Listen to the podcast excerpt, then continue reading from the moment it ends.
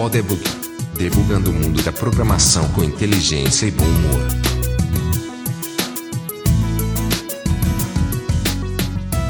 Seja bem-vindo ao Podebug. Eu sou Marcelo LV Cabral, de Tucson, no Arizona. Eu sou Luiz Borba, de São Paulo. Eu sou João Fonseca, de São Paulo. Nesse episódio, temos a segunda parte da entrevista com o João Fonseca. Se você não viu a primeira parte dessa entrevista, pause e volta para o episódio anterior. Então vamos lá para a entrevista. Ouça até o final, porque as dicas desse episódio estão muito legais. Como é o nome daquele negócio mesmo? Atracamento de quê? De parte de pulga a atracamento de navio. Pronto, então a história do parte de pulga e atracamento de navio não deu muito certo. E aí, o que é que vocês fizeram em seguida? Pronto, e aí o que, é que a gente fez? A gente teve que inventar uma nova abordagem, né? E aí é a abordagem que eu batizo de sino de catedral e anel de papa. Essa outra abordagem que é o oposto da primeira. É uma abordagem que foi, foi muito mais específico. A gente tinha vários produtos, e aí, sendo bem sincero, é, a gente tinha 12 produtos, mas desses 12 produtos, três prestavam, cinco era meia boca, e os outros, assim, era muito fraco. Então, ou seja, a gente estava gastando muito tiro, não estava conseguindo êxito com esses produtos, e eu decidi né, focar mais. Foquei só nos produtos que estavam dando certo. Eu elegi três produtos, né, que são os produtos que a gente trabalha até hoje, que a gente tem uma experiência maior, que é o sistema de portal de compras, é o sistema de um workflow que a gente tem, um GED com workflow, e o sistema agora, um bem específico que a gente está desenvolvendo, já em, fase final agora, que é um sistema de ICMS ecológico. Assim, ainda é novidade aqui no Brasil. E aí, com essa abordagem, o que, acontece? A gente não, não mirou mais pequenas prefeituras, porque toda prefeitura, isso eu vou falar mais na frente, né, nas minhas lições aprendidas, tem uma rotatividade muito grande né, e uma dificuldade financeira muito grande também de pagar. Então, às vezes acontecia da gente ficar muito tempo sem, sem receber e aí, quando chegava que trocava prefeito, tira tudo, tira todos os sistemas, todos os fornecedores e contrata tudo de novo. E era um, um inferno isso para gente, para quem vai empreender. Então, nessa nova abordagem, a gente focou mais em prefeituras maiores, tentando pegar prefeituras de capital e secretarias de governo, indo já para a esfera estadual, onde a, a rotatividade aí, no nosso caso, né, pelo menos, né, foi bem maior. Hoje a gente tem clientes que estão tá há 11 anos com a gente, que é o, o, caso da Assembleia de Pernambuco, o caso da Câmara de Recife, o caso da Secretaria de Agricultura do Estado de Pernambuco. Então, são clientes que a gente está há mais de 10 anos e troca governo, troca tudo e a gente continua lá. Então, foi mais exitoso. E como foi o crescimento do teu time, assim, tua empresa como empresa, né, como um grupo de desenvolvedores, assim, tu começou com quantas pessoas, né, e como é que tu tá hoje, assim, como foi o crescimento do time? Começou eu, eu e eu mesmo, depois eu contratei um, um meu sobrinho, uma coisa bem familiar mesmo, que esse meu sobrinho tá comigo há 17 anos, então ele é meu braço direito hoje em dia, ele tá comigo, nunca deixou, apesar de ter sido cantado várias vezes para sair, né, porque ele é, ele é muito bom técnico, e aos pouquinhos a gente foi alocando mais pessoas ao grupo. Só que é o seguinte, eu nunca tive um perfil de, de, de ter uma equipe inchada. Sempre fui de fazer parcerias. Então, cada produto eu fazia com parceiro. Inclusive, assim, o portal de compras, eu cheguei até a, a convidar o Borba para ser o meu parceiro no produto de, de é, eu lembro. portal de compras, né? E assim, minha ideia foi sempre essa, sempre todo produto eu fazia com a equipe, que essa equipe sempre era algum amigo, né? Um, algum amigo bom tecnicamente que eu convidava. Mas assim, depois do produto pronto, sempre essas pessoas ficavam dando manutenção, né? E, e obviamente partilhando os, os resultados financeiros. E eu mantive uma equipe de três, quatro pessoas fixas para ficar dando manutenção nos clientes. Até hoje é assim. Meu time fixo hoje está em Breno. Seu líder técnico? Meu líder técnico, né? Mas bota muito mão na massa ainda. Não só fica na liderança, ele também vai para a batalha. E quatro pessoas para ajudar Breno. Essa é a equipe que eu tenho para ficar dando manutenção nesses três produtos que eu tenho. Certo? Que já são produtos estáveis. Todo o resto eu monto e desmonto a equipe por demanda. Porque além disso aí, eu tenho fábrica de software. Hoje eu tenho três contratos vigentes de fábrica de software. Mas aí essa galera encha e seca com a demanda. E se a turma quiser mandar currículo para você, manda no site. Manda no site, pode mandar no site. Hoje a gente tem contratos em Pernambuco, em Fortaleza, em Palmas, em Goiás e no Rio de Janeiro. Não, e o pessoal, os seus parceiros, na criação desses sistemas aí, continuam também envolvidos até hoje? A equipe que eu falei, do, do Breno e os quatro fixos, sim. Essa equipe conhece os três produtos. Os outros não. Mas então essas pessoas fixas, elas foram pessoas que foram do, da equipe original, que trabalhou no projeto e você manteve elas como fixo ou você contratou e treinou essas pessoas? Geralmente de cada produto ficou um, né? Aham, entendi. E os outros dois a gente contratou. Aí foi sem nenhum critério mesmo, só currículo, análise de currículo bom e a gente contratou e agregou a equipe. Mas assim, por exemplo, tem o líder do pregão, que coincidentemente é o mesmo Breno, porque Breno foi quem construiu o pregão comigo. E aí o do o do workflow é um outro cara, que é um parceiro, que também virou fixo. E o do outro produto é um é uma outra pessoa lá, lá de Tocantins, inclusive que o projeto é de lá. E a gente contratou mais duas pessoas para dar suporte a tudo.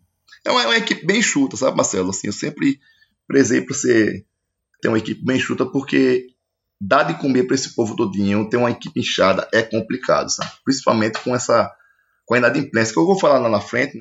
a inadimplência governamental às vezes é violenta e se você tiver uma, uma equipe pesada, você não consegue não. É, eu já sofri isso. Eu já tive projeto quando eu era empresário no Brasil, eu já tive projeto que eu dependi de, de estatal e eu tive que recorrer na época, nós, eu não, na verdade meu sócio teve que recorrer na época a, ao secretário de Ciência e Tecnologia do Estado para conseguir receber o contrato e, é. como você falou, dar de comer a meus funcionários, né? Quer dizer, é. eu atrasando meu plano de saúde para pagar salário do pessoal. É, é isso mesmo. E foi o desespero, assim, a gente pediu uma audiência para o, o, secretário para conseguir dizer, ó, a é. gente não está recebendo e vai fechar a empresa se não tiver alguma coisa. E tu é exclusivamente, pelo que você tem falado, assim, aparentemente você é exclusivamente uma empresa que trabalha com o governo. É isso mesmo, você não tem clientes privados, só públicos. Exato, hoje só público. A gente tentou, com o portal de compras, pegar algumas empresas privadas, até aqui em São Paulo, mas é, é muito complicado. A gente foi na, na, na Gol, que a gente queria fazer o, o portal de compras dela, né? E eles tinham acabado de fechar com o módulo da, do SAP. Esqueci agora o nomezinho dele, desse módulo. E aí, quando eu fui ver o módulo, é um monstro. Ariba, o nome do, do módulo. É um monstro o sistema, sabe? Assim, não tem como você competir ali, não. Imagina. Um produto que foi adquirido por. Posso estar errando a ordem de grandeza, mas assim, foi comprado pelo, pelo SAP por 4 bilhões de dólares. Uhum. Não tem como concorrer, não tem competição aí. Tá, então na, e na área pública, tu falou que tu tá com pequenas prefeituras, secretarias e tal, e Brasília, governo federal, nunca pensou em, em atuar não, porque aí os grandes contratos estão lá também, né? É, eu recentemente eu peguei um contrato federal, mas ele é a sede no Rio de Janeiro, mas é, é um uma instituição. Uma instituição. É o FINEP, que a sede é no Rio de Janeiro, mas é um órgão federal ligado ao Ministério da Ciência e Tecnologia. E assim, Brasília tem muito, né, muito, muitas licitações, mas é um, um, ponto que a gente vai tocar lá na frente, né, da, das dificuldades não, das licitações. Não, mas é, não é lá na frente, não. Qual, qual é isso aí? Quais são essas, quais são essas dificuldades e, e lições aprendidas? Não, só, só uma pergunta. Por que o anel do Papa? Que é uma coisa bem específica. É porque é o seguinte, porque quando eu, digo, eu dizia que fazia sistemas de parte de pulga, atracamento de navio, eu estou colocando um leque bem grande, né? Uhum. O universo é muito grande. E a outra abordagem é de anel de papa e sino de catedral. Imagina você, você ser fabricante de uma coisa que só vai acontecer quando o papa morre. Ou seja, de 20 em 20 anos, né? Ah, entendi. Ou seja, o cara vender, o cara, o cara sobreviver tendo que vender um anel de papo, ou então fabricando cinto de catedral. Quando é que vai abrir uma catedral nova hoje em dia? Demora. Beleza. Aí é só uma, é só uma alusão pra raridade do negócio. Ah, entendi. Eu vi uma vez aí, o que é que você prefere? Vender uma bicicleta por dia ou um avião por ano, né? é um dilema, né? Vender bicicleta é bem mais fácil, né? Agora, é. para dar dinheiro, tinha que ser um por dia. Avião é bem difícil de vender. Basta vender um por ano, né? É, exato. Mas bora lá. Então. Pois é, e, e aí, então, quais são essas dificuldades aí? Quais são as suas lições aprendidas aí nessa jornada? Primeira dificuldade, Marcelo, é a dificuldade de prospectar. Como qualquer empresa, você tem que prospectar o seu produto. Né? Não tem como. E no órgão público, né, não adianta você chegar, pegar o seu produto, botar embaixo do braço e bater na porta de, da galera, que a galera não vai lhe atender. Então isso já é, um, já é uma dificuldade. Você não ter acessibilidade. Alguém tem que levar você lá. Seja um técnico, seja um, um cara do comercial, mas alguém tem que levar você lá dentro. Então, a, a prospecção de você, comum, talvez, dos outros, das outras empresas, de chegar lá e, e se apresentar e demonstrar seu produto, nem lhe atende. Do recepcionista você vai embora, você não vai subir para a sala do cara. Porque aí tem que ligar, tem que marcar. Então só se consegue isso aí com alguém que leve.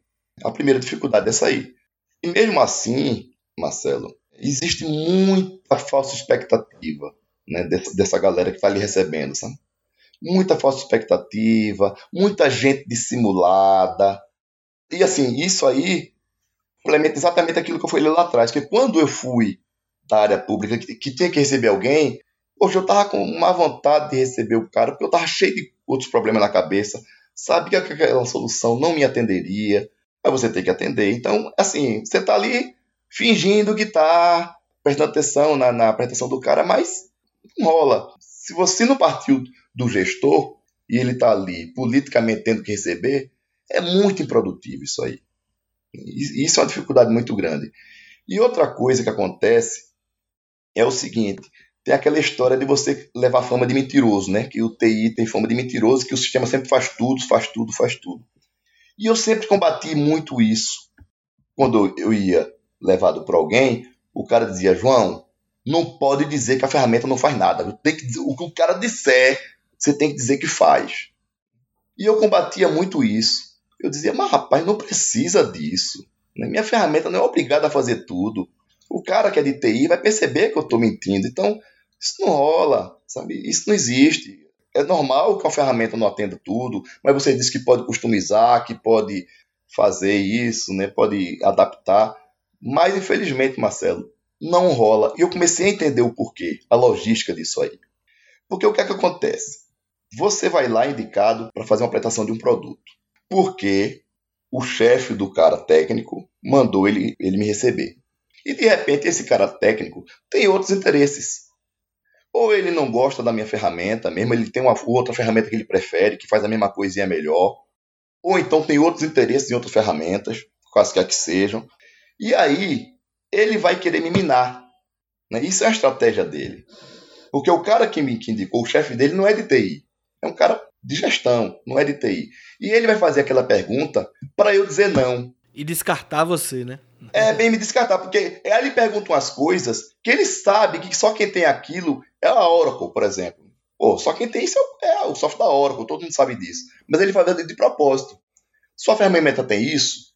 Querendo que eu diga que não, isso não tem. Por quê? Porque aí ele diz, ó, oh, cara, recebi lá o, aquele cara que você pediu, mas, bicho, a ferramenta do cara não tem isso aqui, e isso aqui é exatamente o que a gente precisa. Tá entendendo? Na sacanagem também. Né? E aí você fica desarmado. Ah, o cara falou, pô, cara, você foi lá atendido, mas sua ferramenta não encaixa, e ele não ia precisar daquilo nunca na vida. Mas ele usa aquilo para lhe derrubar. Aí você tem que mentir. Aquela história, eu sempre digo isso, né? Você não pode ser puta em igreja, mas também não dá para ser freire e puteiro. Né? Você não pode estar tá lá de donzelo. não dá para ser nenhum nem outro, né? Exato. Também não pode ser. Né? Inocente. E por que você, assim, você precisa apresentar o seu produto antes? Não é uma licitação que você vê se o seu software se enquadra e simplesmente submete, ou você tem que ter esse contato antes de participar das licitações? Como é que funciona isso? Não, isso é no caso de você ter um produto e querer convencer algum órgão público de usar aquele seu produto. Isso é totalmente lícito. Ele vai apresentar, você vai demonstrar como é que funciona. Se ele gostar, aí vai para a segunda parte. Tudo bem, gostei. Agora como é que é o contrato? Aí é o segundo passo que é a contratação. E assim, voltando ainda para a dificuldade da, da, de prospecção, existe às vezes um esforço muito grande, né, para que você tem que apresentar isso para o diretor da área.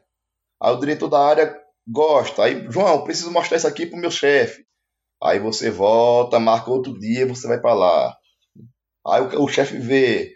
Aí no dia que você vai lá, ó, tem que mostrar agora para o secretário. Aí você volta, vai embora para lá de novo no outro dia continua mais. Quando você chega lá, rapaz, o secretário teve que ir no gabinete do, do governador. Bora marcar outro dia. Então, sem exagero, uma prospecção dessa demora quatro, seis meses brincando. Para você tentar convencer o cara a, usar, a querer usar sua ferramenta. Certo? Isso, isso é um ponto. Tome viagem pelo Brasil. Tome viagem. Isso, imagina, ou é gasolina no seu carro, ou é passagem de avião, para cima e para baixo. Para ir lá, ir hotel e, e, tudo, né? Então, o que fazer né, nesse cenário, dessa dificuldade de prospecção? É, você tem que ter alguém, realmente, um cara bom, comercial, para colocar em contato com, com, as pessoas. Isso não, não tem como fugir. Aqui no Brasil, é muito associado ao lobista, né? A lobby, que aqui aí nos Estados Unidos é permitido, né? A figura do lobista, né, Marcelo? É, é, é uma figura oficial. É. É uma função e tem regras definidas para eles tal, e tudo mais. Eu, particularmente, assim, eu, eu, eu não entendo bem o conceito de lobista propriamente dito, né? Mas, assim, as pessoas que trabalham para mim são pessoas que conhecem pessoas de outro órgão. É tem networking. Não, não, não é bem lobista, porque lobista é mais.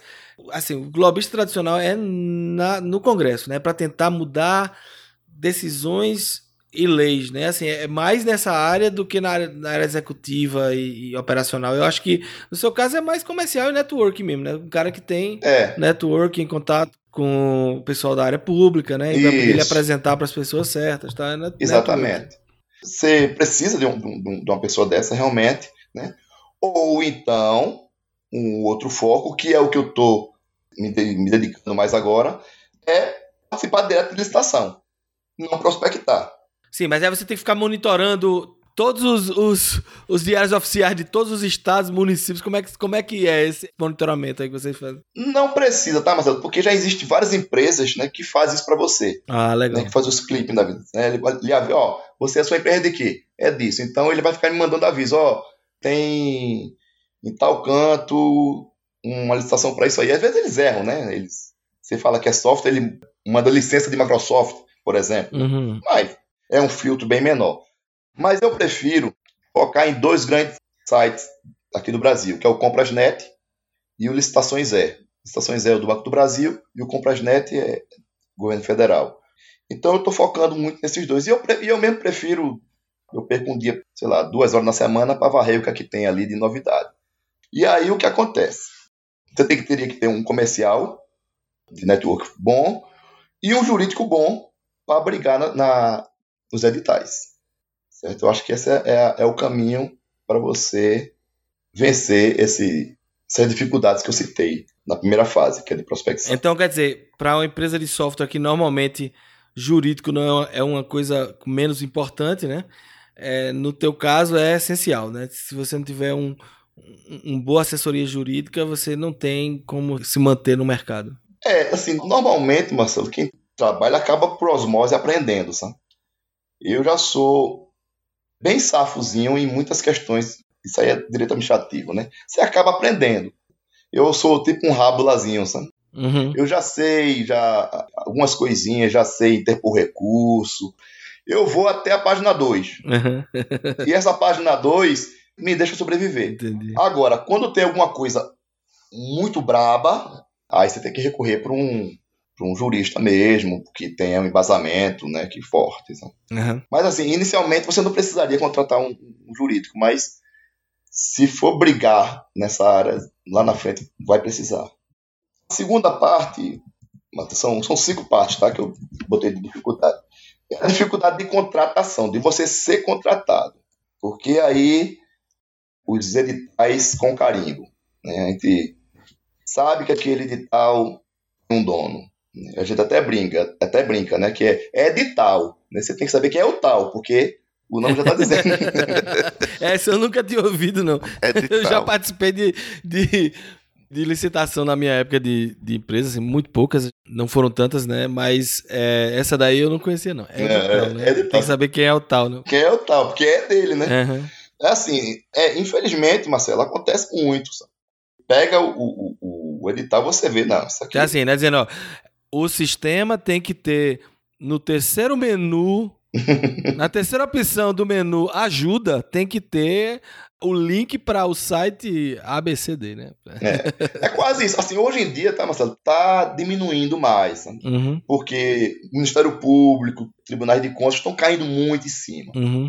Quando a pessoa coloca alguma coisa específica, se você entrar com recurso dizendo que aquilo ali é muito restritivo, geralmente é derrubado. Sabe? Uhum. Então, sim, já melhorou muito essa questão. Mas ainda tem, assim, eles disfarçam, né? Floreiam, floreiam, mas você. Eu imagino que, que no nível de prefeitura deve ser mais complicado de gerenciar, né? Porque são muitas, né? E, Isso. E, e, e acontece muito. A gente, a gente vê só os escândalos na televisão da, das prefeituras contratando empresa de limpeza pública que, na verdade, vai no endereço, nem tem caminhão, não tem nada, é, né? Exato. Só fachada. E assim, e outra coisa também é, que já aconteceu comigo é, é o famoso ganhar e não levar. Eu já ganhei um processo licitatório em 2007, que foi um ano bastante complicado para mim, porque foi troca de governo. Troca de governo é horrível, uhum. porque muda tudo, aí eles né, sempre associam que você tá, tem alguma ligação política com, com o grupo passado e ele vezes quer nem saber.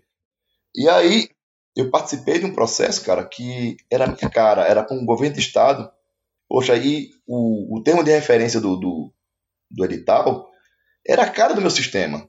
Era como se fosse para mim, como se eu fosse o tal, né? Eu digo, poxa, isso aqui fizeram para mim não sabia. Né? Eram 23 páginas de, de, especificação de funcionalidade do sistema. O meu atendia assim a 21 páginas. Uhum. Só faltava duas páginas que dava para eu customizar até o dia da, da disputa. Mole, mole.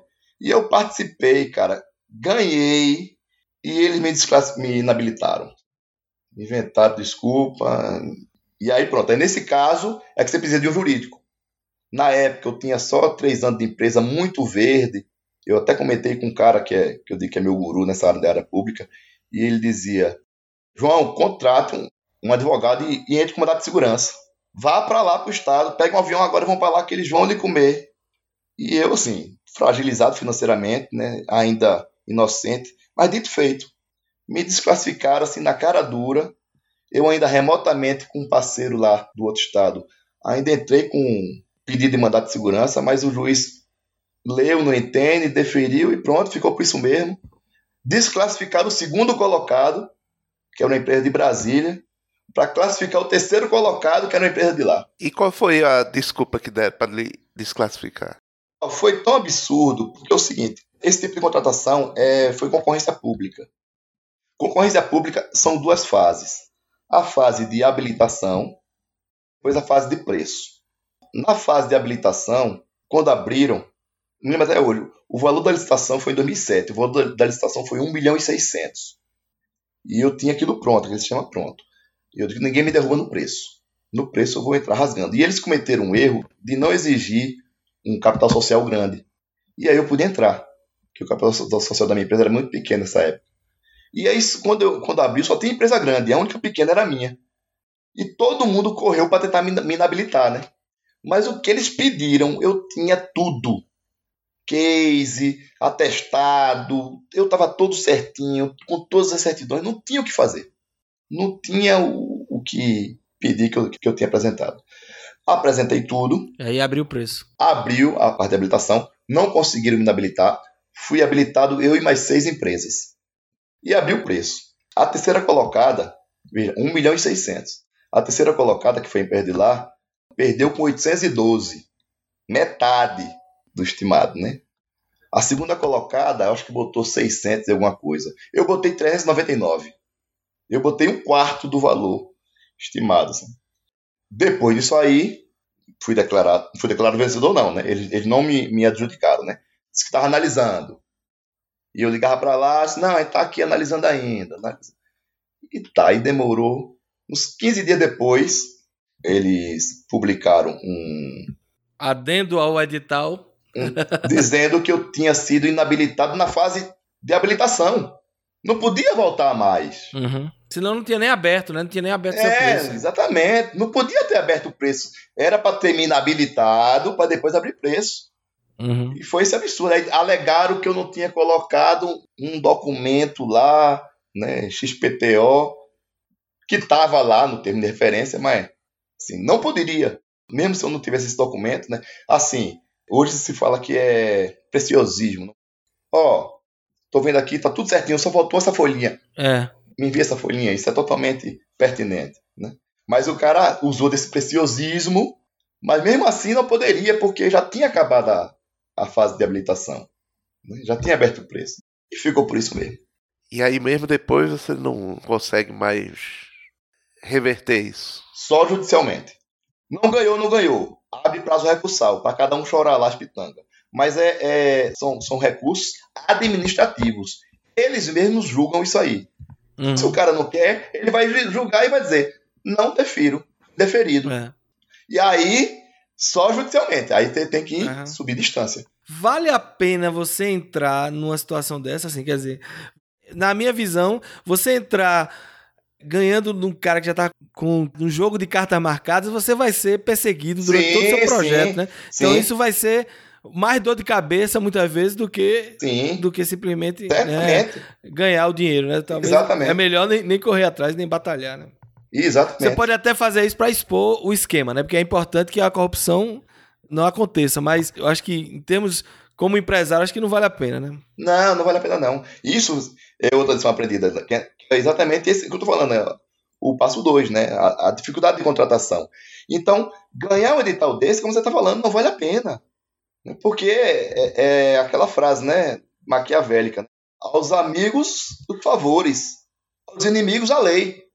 O cara, para lhe, lhe queimar, não precisa de nada, não. Basta ele pegar o contrato e dizer: meu amigo, ó, você aqui atrasou duas horinhas a entrega, aplicação de multa, pronto, você não consegue sobreviver. Fora a má vontade de pagar. Aham, exato, exato. É uma coisa que não vale a pena brigar. E assim, o que é que se faz numa situação dessa, né? Exatamente isso, Marcelo. Não entrar nessas coisas. Né?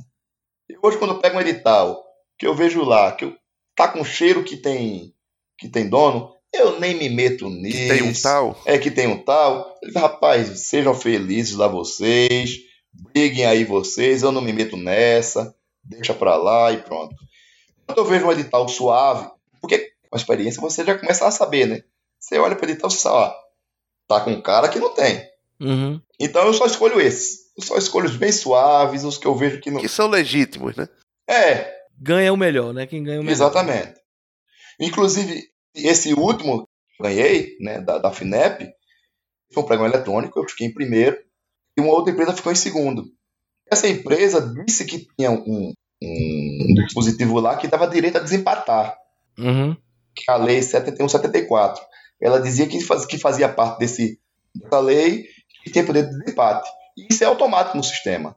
Aí quando acabou o sistema, tudo bem, você foi o primeiro, mas a empresa segunda, a segunda colocada disse que faz parte de 70, 71, 74. Quer desempatar? Ela quer. Aí botou mil reais a- abaixo do meu e ganhou. Ficou em primeiro. Uhum. Aí eu digo, porra, bicho, que merda. Aí ela chegou, ganhou, mandou a documentação todinha, e isso é, é aberta para todo mundo. Uhum.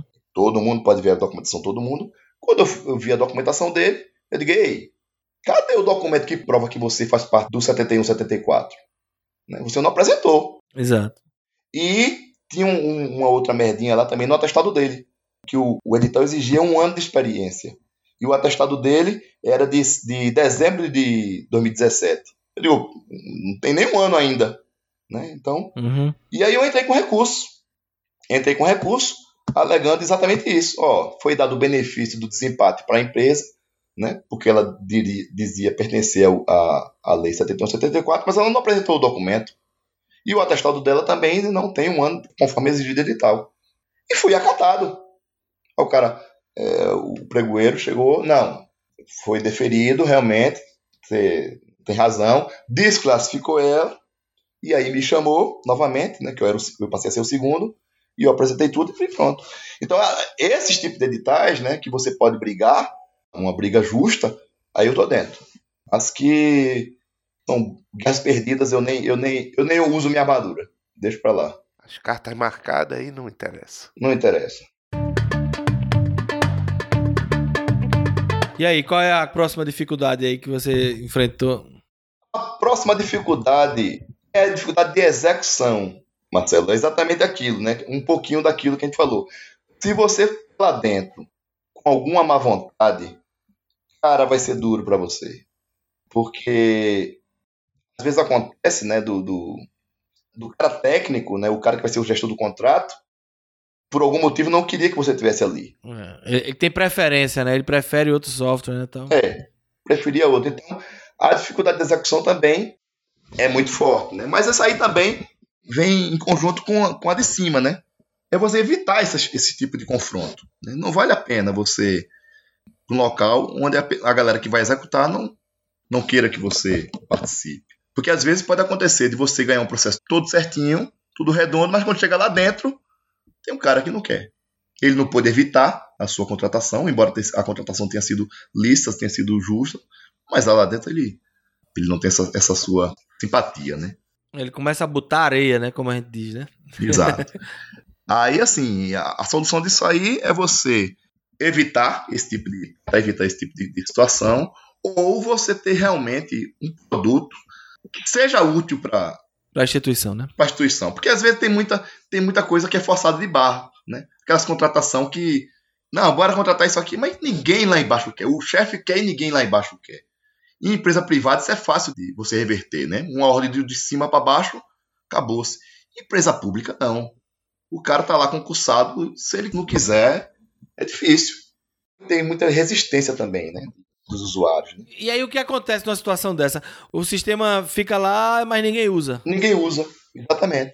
Como é que fica o teu, teu recebimento? É atrelado ao uso, né? Como é que é? Tu vendeu um sistema, o cara não tá usando, não é tua culpa, né? Como é que não, fica é. isso? Pra mim, culpa zero, né? Geralmente eu, isso não tive problema de recebimento, não. Eles têm que pagar, né? Uhum. Ou, ou foi ponto de função e, ele, e eu provei que entreguei os pontos de função, eles têm que pagar, né? Mas é uma pena porque não renova. Uhum. É um contrato que não renova. Uhum.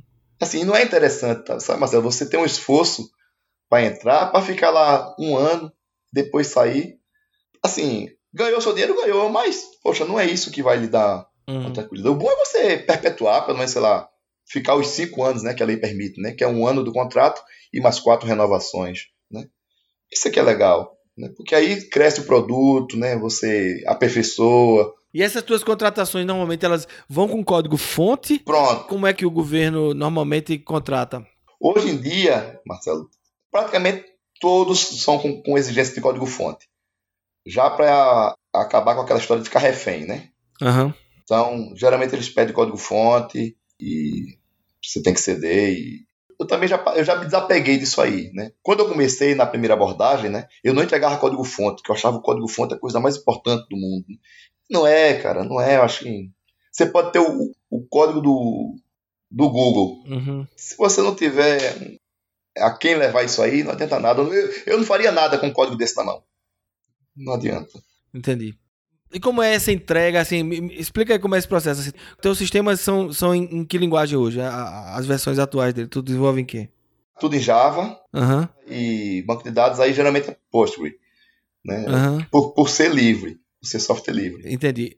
Mas aí, como é que é essa entrega de código? Tu tem que disponibilizar num, num, na web ou, ou, você tem que dar um CD com o código fonte gravado e as manutenções? Porque é muito estranho isso, assim, né? Código é uma coisa viva, é, né? É. Código é uma coisa viva, então... E abstrata, né? Num, é, num, num processo burocrático é, é estranho ter código fonte no meio, porque daqui a dois meses você pode ter feito um refactoring e aquele código não significar mais nada do que está realmente sendo usado lá, né?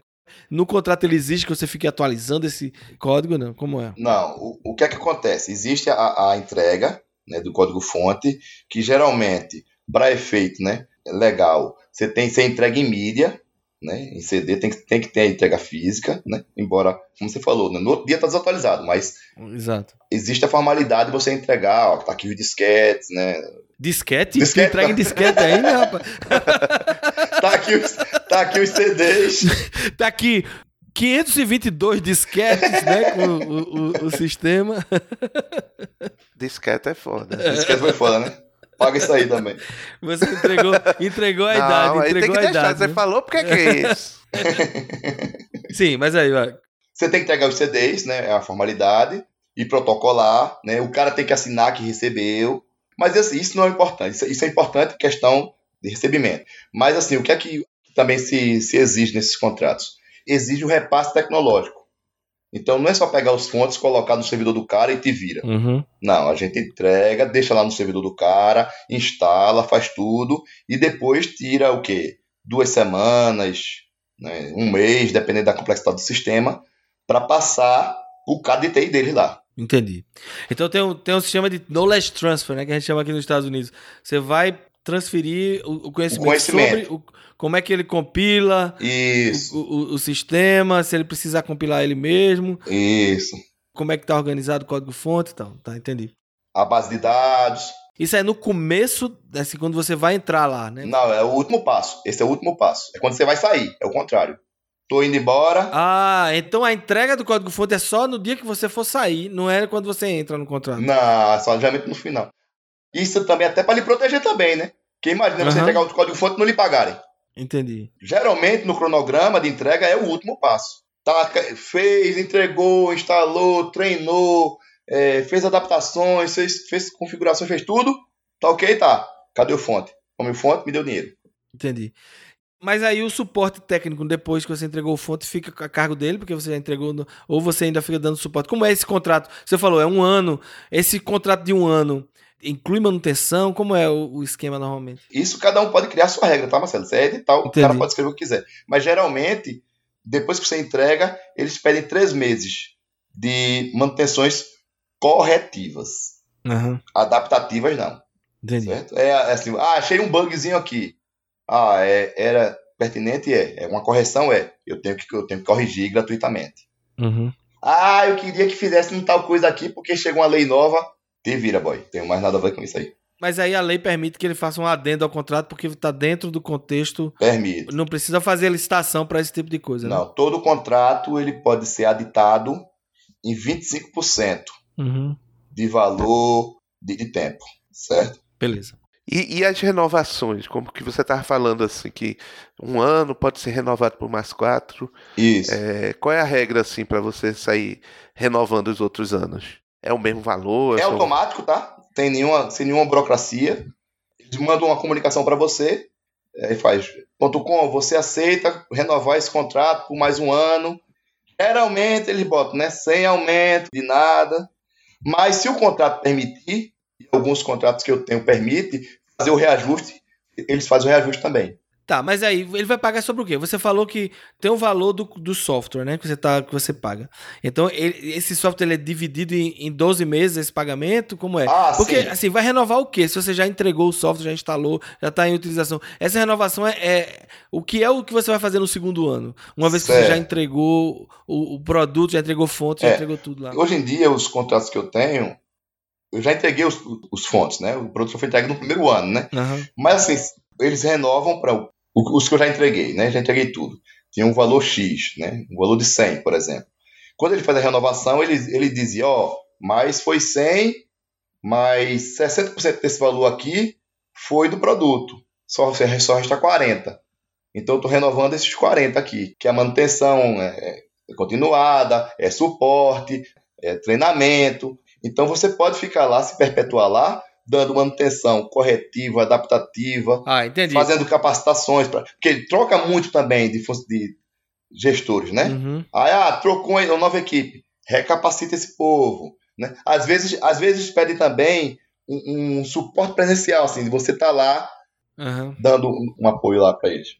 É, então, deixa eu, só para os ouvintes também que tá- provavelmente não tem é, a familiaridade com esse processo. Então, o contrato, quando você ganha a licitação, você não tem garantia que vai receber aquele dinheiro, né? Então, o contrato, aquilo ali é tipo, é o teto do que ele vai lhe pagar se você entregar todos os serviços que estão especificados no edital e, no seu, e na sua proposta, né? Isso. Então, se na sua proposta tem que, como você falou, 100 é, é o valor total da proposta, mas 60 é o custo da licença de software e 40 é os, são serviços associados.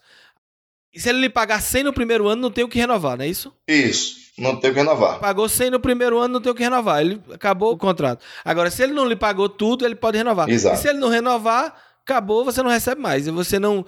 Quando você ganha a licitação, você não necessariamente tem a garantia que vai receber todo aquele dinheiro. né? Não. E nem, Marcelo, se você vai fazer o serviço. É como você passar no concurso para cadastro de reserva. Tá entendendo? Entendi. Ele, ele não é obrigado a, a- a executar o serviço. Isso às vezes acontece também quando você ganhou uma licitação que não era para ganhar. A cara é, tá certo, então não vou executar. Aí fica lá. Aí deixa expirar o. o- Ele durante um ano não, não vai poder fazer outra licitação para aquele mesmo objeto. Ele também não vai poder fazer isso, mas também não contrata. Uhum. Esse é o normal. Então não é software como serviço. Você não vende o software como serviço. Quando você ganhou a licitação, eles são donos daquele software lá.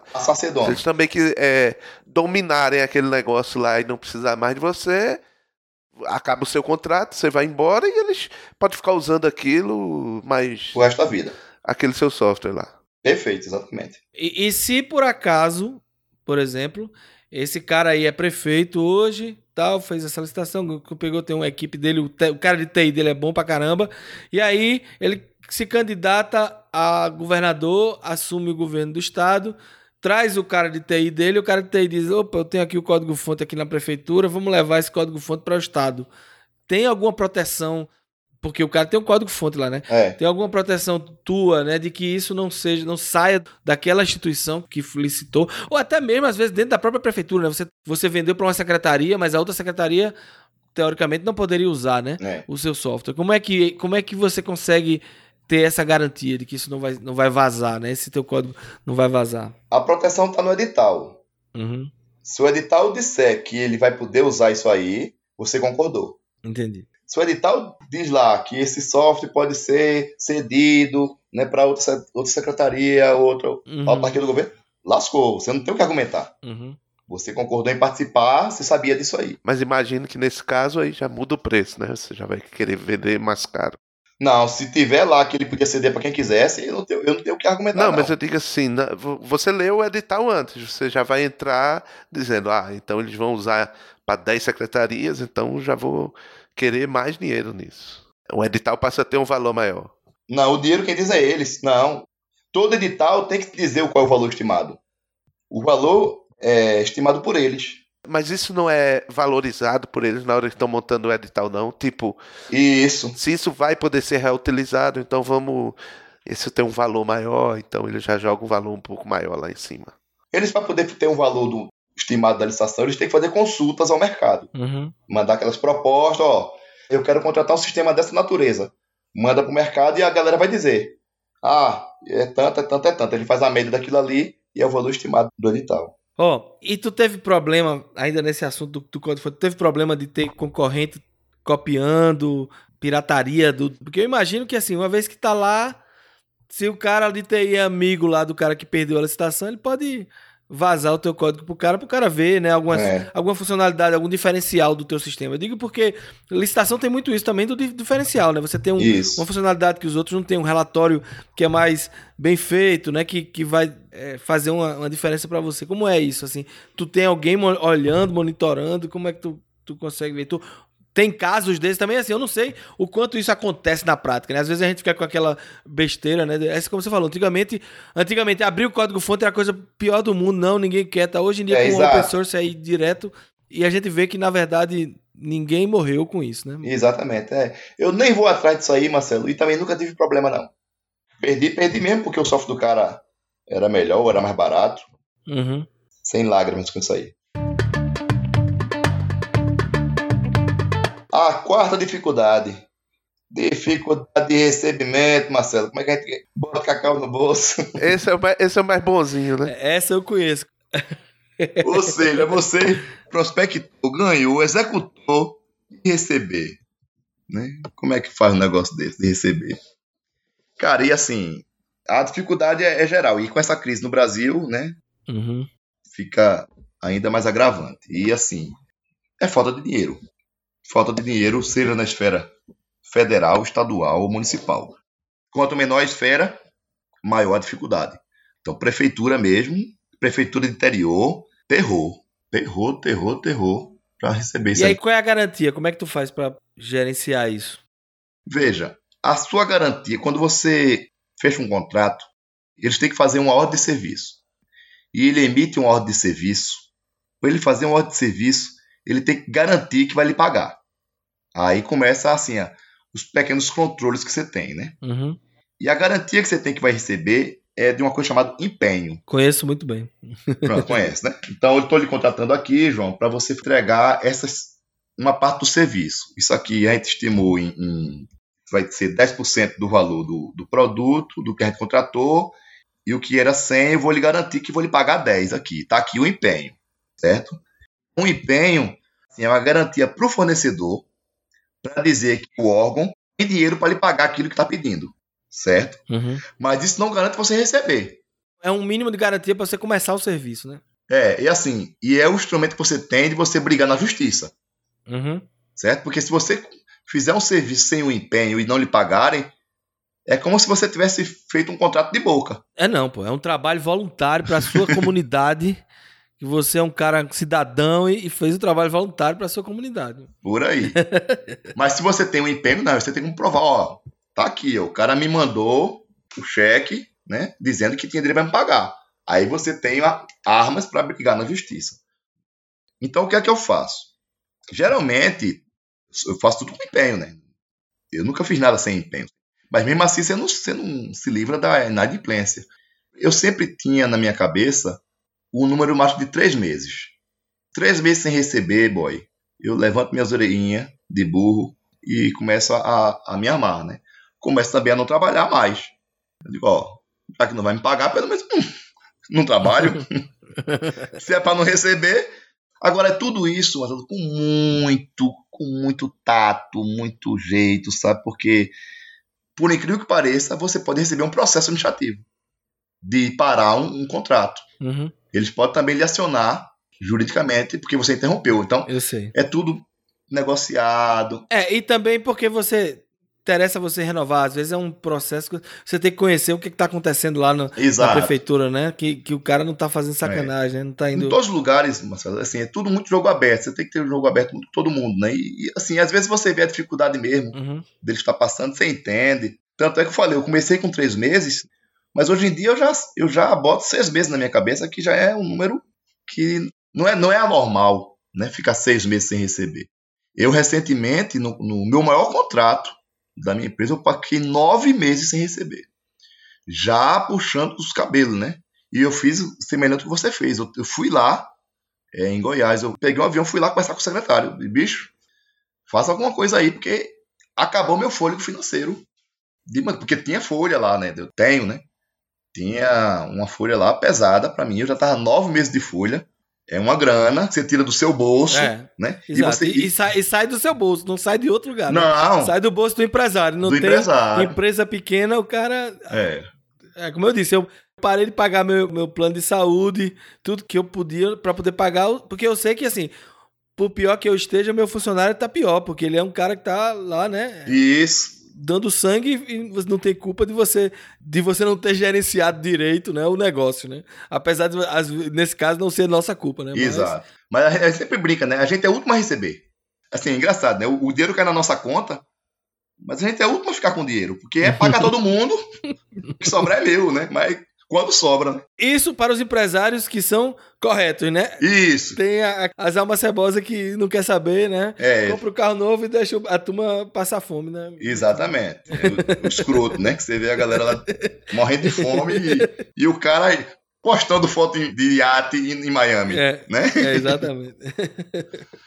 Então, assim, como falei, né? Já passei nove meses sem, sem receber, né? E, e fazer com isso aí não tem outra, Marcelo.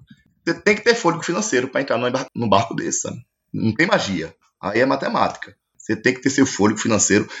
Jamais entre liso num negócio desse. Às vezes o cara entra. Quem vai começar, geralmente, né? Entra com aquele dinheiro contadinho, achando que vai receber. Primeiro que quando você começa o contrato, você só pega a primeira fatura uns três meses depois. Porque começar a executar e mandar a nota. é- Uhum. Bicho, eu boto três meses para receber a primeira nota fiscal. Então tem um atraso, porque é burocrático o processo de recebimento mesmo. O cliente mais rápido que eu tenho, eu demoro 20 e quatro dias para receber. O mais rápido. Todo certinho, não tem problema de dinheiro, de nada, é só o trâmite mesmo burocrático. Tem que atestar, tem que mandar botar a área, vai para vai a auditoria, vai para o financeiro. Agora, quanto à inadimplência de crise, você tem que ter dinheiro. Uhum. Senão você, você vai afundar nos primeiros 10 metros que você navegar. Aí a, a pergunta que, que fica assim na, na minha cabeça é assim: que nível de masoquismo existe para um cara montar uma empresa para trabalhar com o setor público exclusivamente como a sua?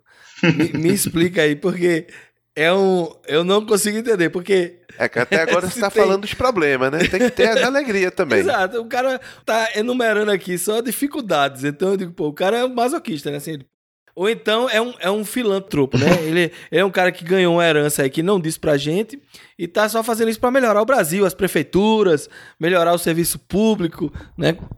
Valorizando aí a, o mercado público, né?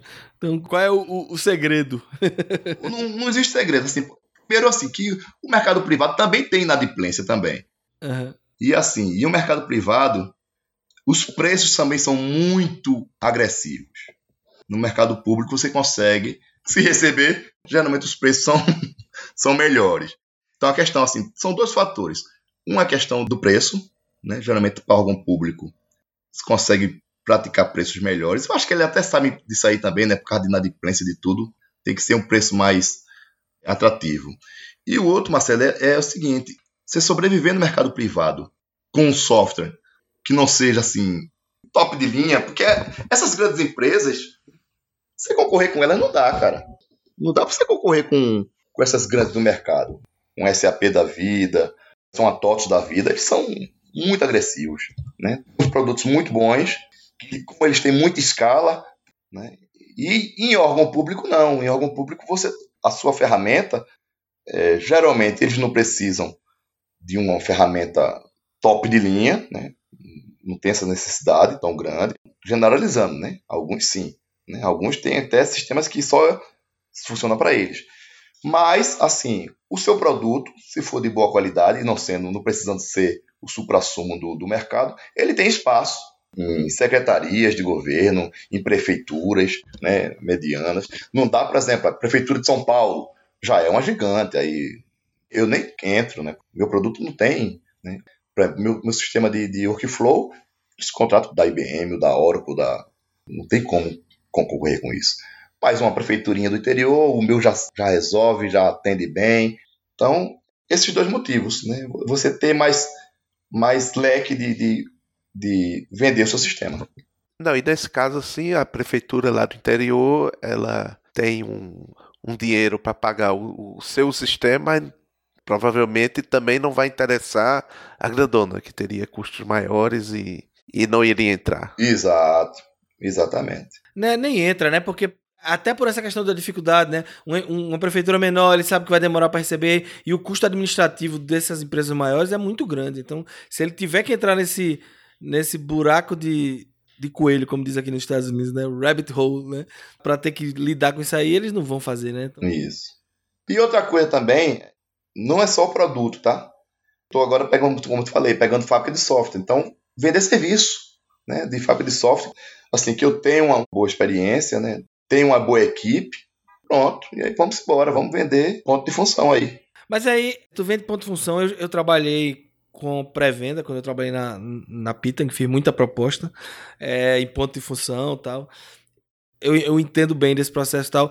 Mas normalmente é bem específico. Tipo, o cara tem já um sistema lá, ele quer que alguém dê manutenção. E às vezes é o sistema que a empresa já fez, ele contrata depois para você ficar dando manutenção em cima disso. É, é, nesse esquema que tu entra, porque assim, tu pega qualquer linguagem ou só Java, como é que é a tua seleção para escolher um edital de fábrica de software?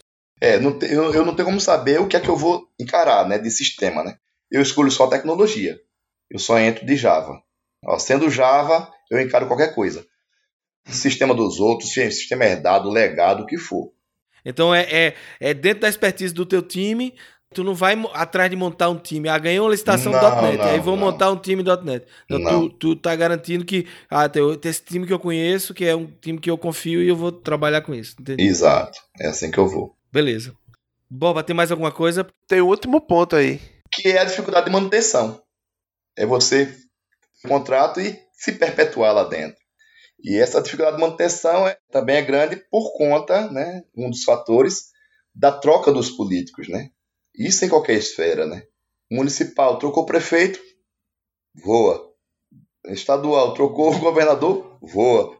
Então, assim, conseguir é, se perpetuar é um desafio também para você.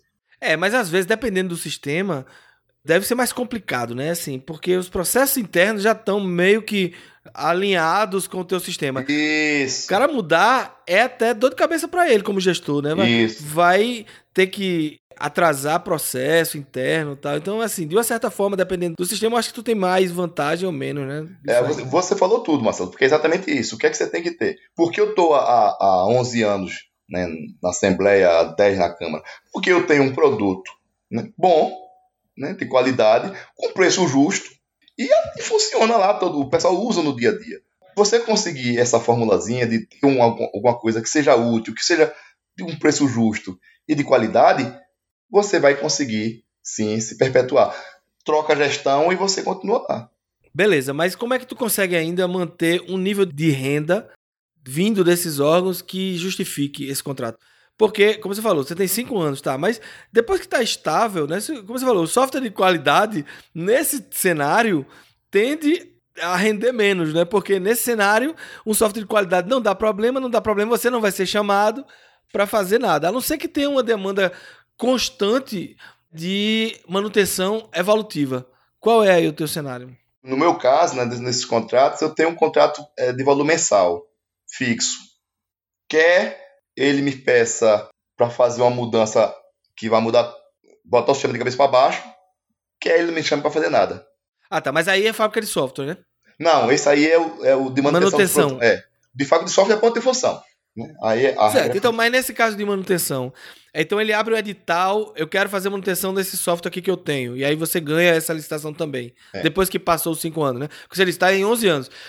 A próxima edital não é para comprar um novo software, é um. Não, é- eu preciso é de uma serviço, empresa só que dê manutenção no serviço tal, tal, tal, Isso. no software tal. Aí você entrou e ganhou também para aquela Exatamente. para a manutenção para o seu software. Outra empresa poderia ter ganho, né? Poderia ter ganho, Uhum. os fontes estão lá, só Aham, que como eu tenho já domínio do sistema, obviamente, né? aham. Meu preço geralmente é mais, é mais barato. É, é mais competitivo. É, não, com certeza.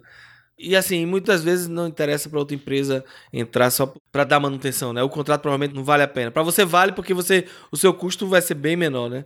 Mas se o cara que for entrar num negócio desse, ele vai ter que treinar o time dele, ah, o cara vai ter que correr atrás, então vai ser muito mais difícil dele receber o, o retorno. E, e você se beneficia dessa manutenção, porque você também vai melhorando o seu produto, né? Isso, exatamente.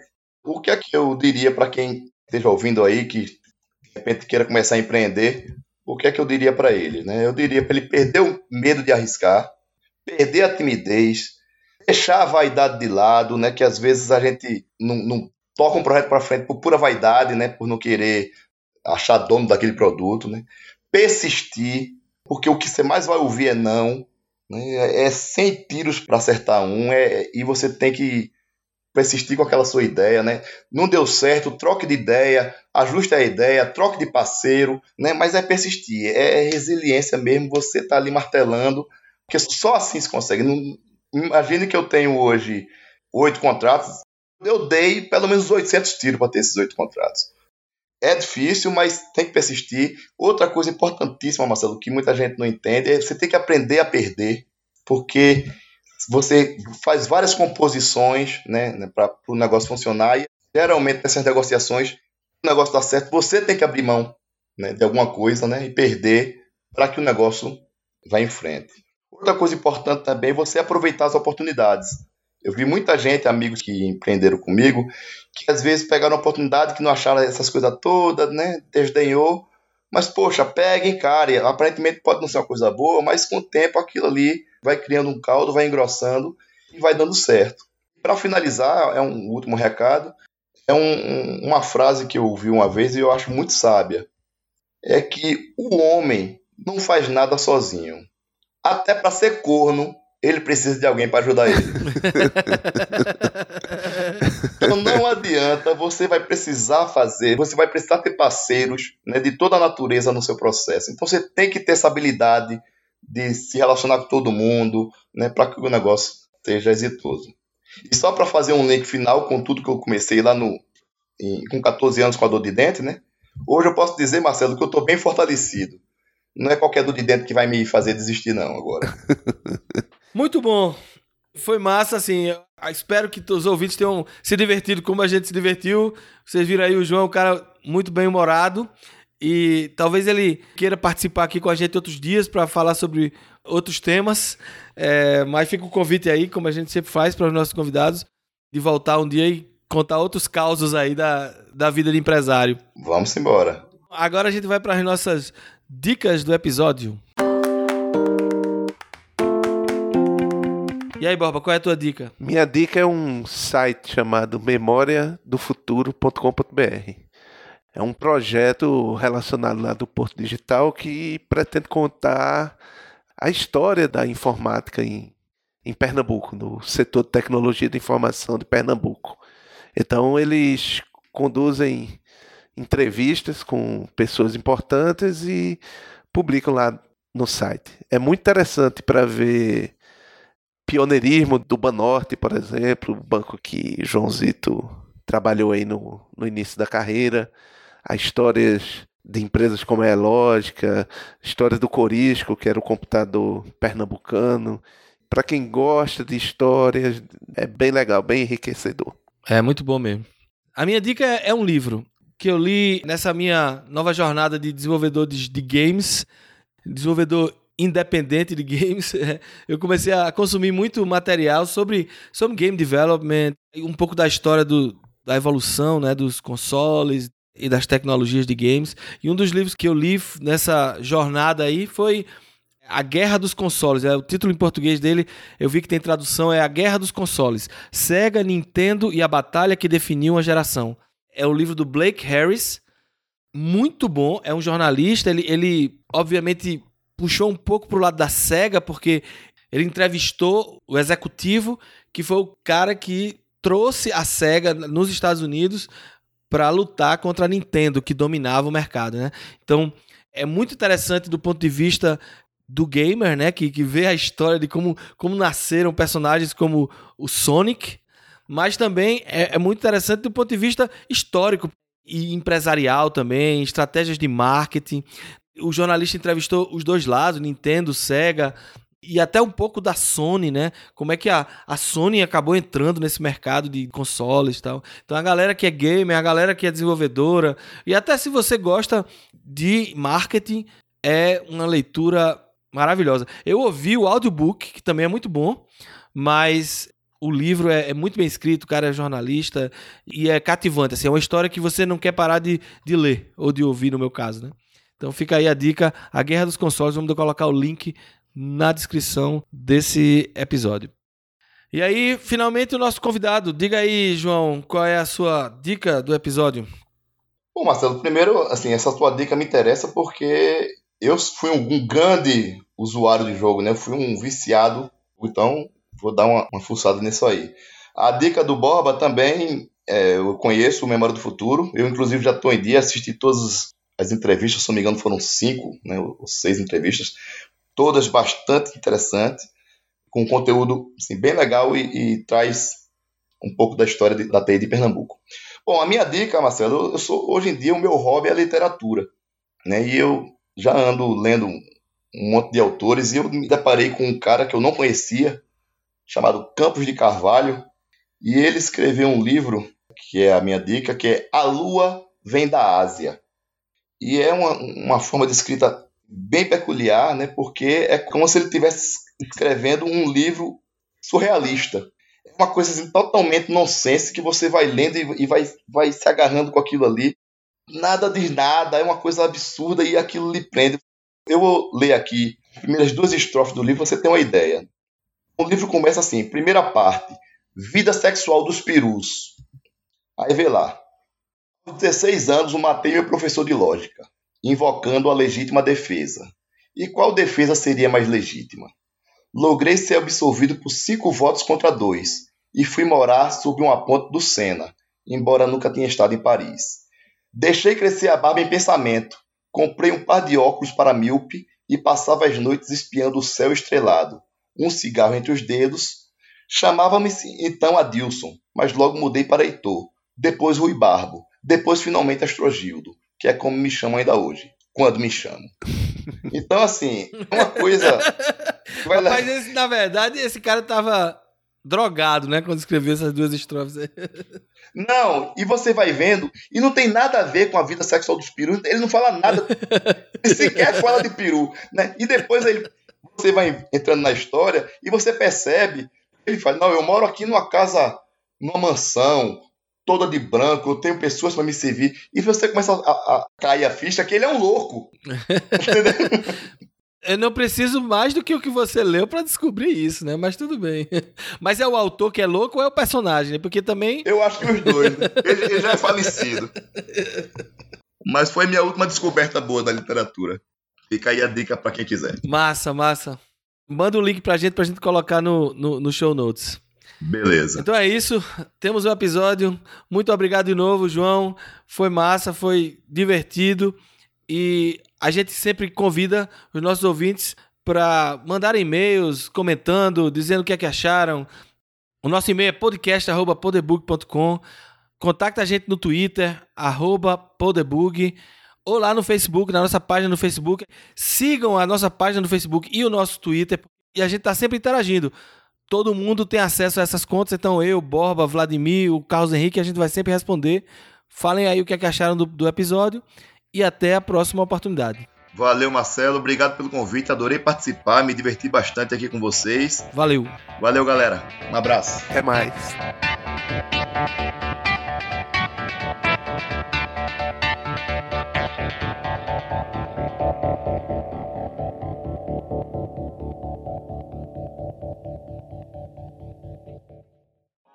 Podcast editado por 20 a 20.